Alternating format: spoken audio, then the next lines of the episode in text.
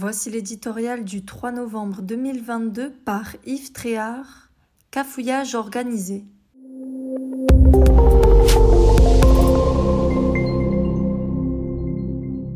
Sur le thème de l'immigration, les variations du pouvoir exécutif obligent à un effort surhumain de compréhension.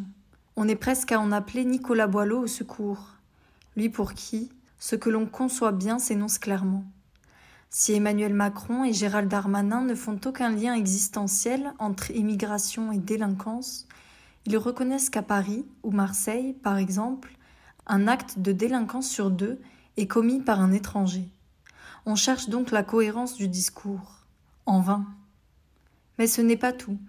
Le président et son ministre de l'Intérieur assurent aussi vouloir être intraitables avec les clandestins qui refusent de quitter le territoire. Louable intention qui ne sera pourtant suivie d'aucun effet puisque le gouvernement veut, dans le même temps, régulariser ceux qui pourraient travailler dans les secteurs touchés par des pénuries de main-d'œuvre. Résultat, la confusion est totale.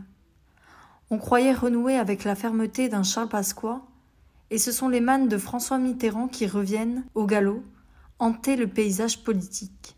Sur le front de la délinquance, N'en déplaise aux beaux esprits drapés dans leur indécrottable tabou, la démonstration n'est plus à faire. Les statistiques suffisent à prouver le fameux lien. Sur celui de l'emploi, les chiffres montrent, cette fois, que la France n'a nullement besoin de renforts. Contrairement à l'Allemagne, elle connaît un chômage important et accueille chaque année 70 000 actifs supplémentaires, quand nos voisins germaniques en perdent en moyenne 100 000.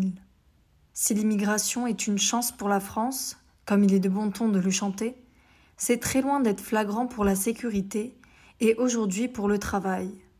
Alors, pourquoi l'exécutif brouille-t-il ainsi son message?